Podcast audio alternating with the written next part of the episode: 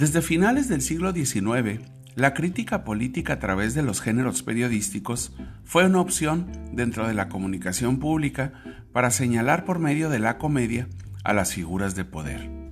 La sátira política surge como un género dramático con el cual la gente se identifica y logra empatar los sentimientos de impotencia y decepción del pueblo hacia sus gobernantes.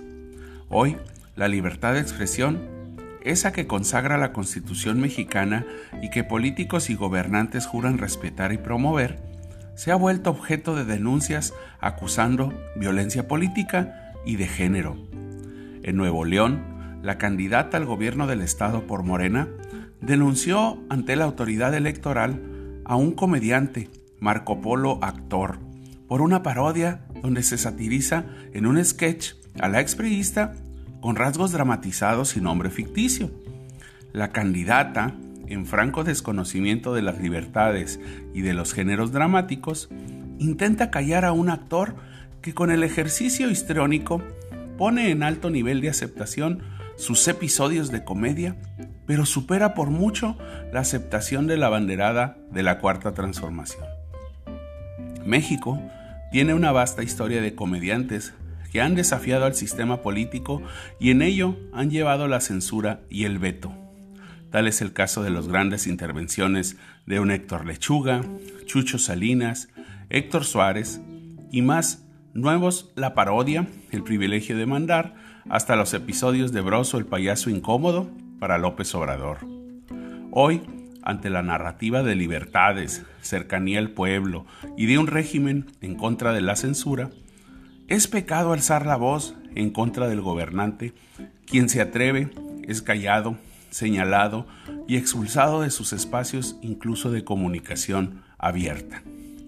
Es por ello que los medios digitales hoy son el futuro de las voces críticas de los comediantes que por medio del humor han encontrado el vehículo más eficaz para persuadir a un pueblo que está a punto de reventar como en olla de presión.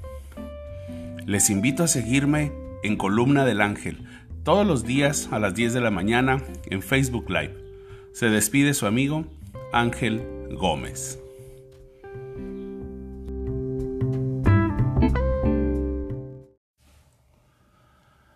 El uso del Internet para la promoción y difusión de movimientos sociales se ha vuelto una tendencia en los tiempos de un México convulsionado por la injusticia. Decenas de colectivos dedicados a buscar justicia se han reunido a través de las redes para exhibir a muchos presuntos agresores, entre los cuales pudiera haber casos de relevancia, pero también se corre el riesgo de incluir a personas que no tienen algo que ver en las denuncias. En México, el sistema de justicia tiene una deuda pendiente con la sociedad, pero hasta hoy, la única forma de que un delito de agresión en cualquier modalidad se persiga es iniciando una carpeta en las fiscalías por medio de una denuncia. En muchos colectivos y movimientos de la red se publican los rostros de supuestos generadores de miedo entre la comunidad que aunque hubiera cubierto la identidad con un bloqueo facial, es evidente que quien publica la imagen tiene la libertad de promoverlo como delincuente. Este derecho debe ser preservado tanto para las víctimas como para los presuntos agresores que pudieran ser violentados ambos en sus derechos fundamentales como la privacidad. Por ello, quien encabece estos movimientos deberá documentar los casos para corroborar si, con la justicia, pero una vez que existan reportes registrados y se presione a las autoridades para que las investigaciones prosperen y no solamente hacer escarnio de una supuesta irregularidad sin antes estar seguros de los hechos.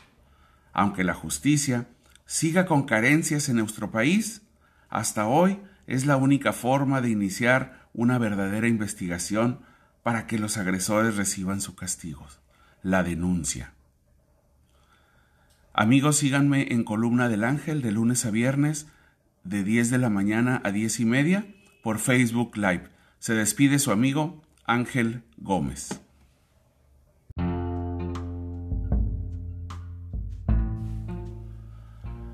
El uso del Internet para la promoción y difusión de movimientos sociales se ha vuelto una tendencia en los tiempos de un México convulsionado por la injusticia.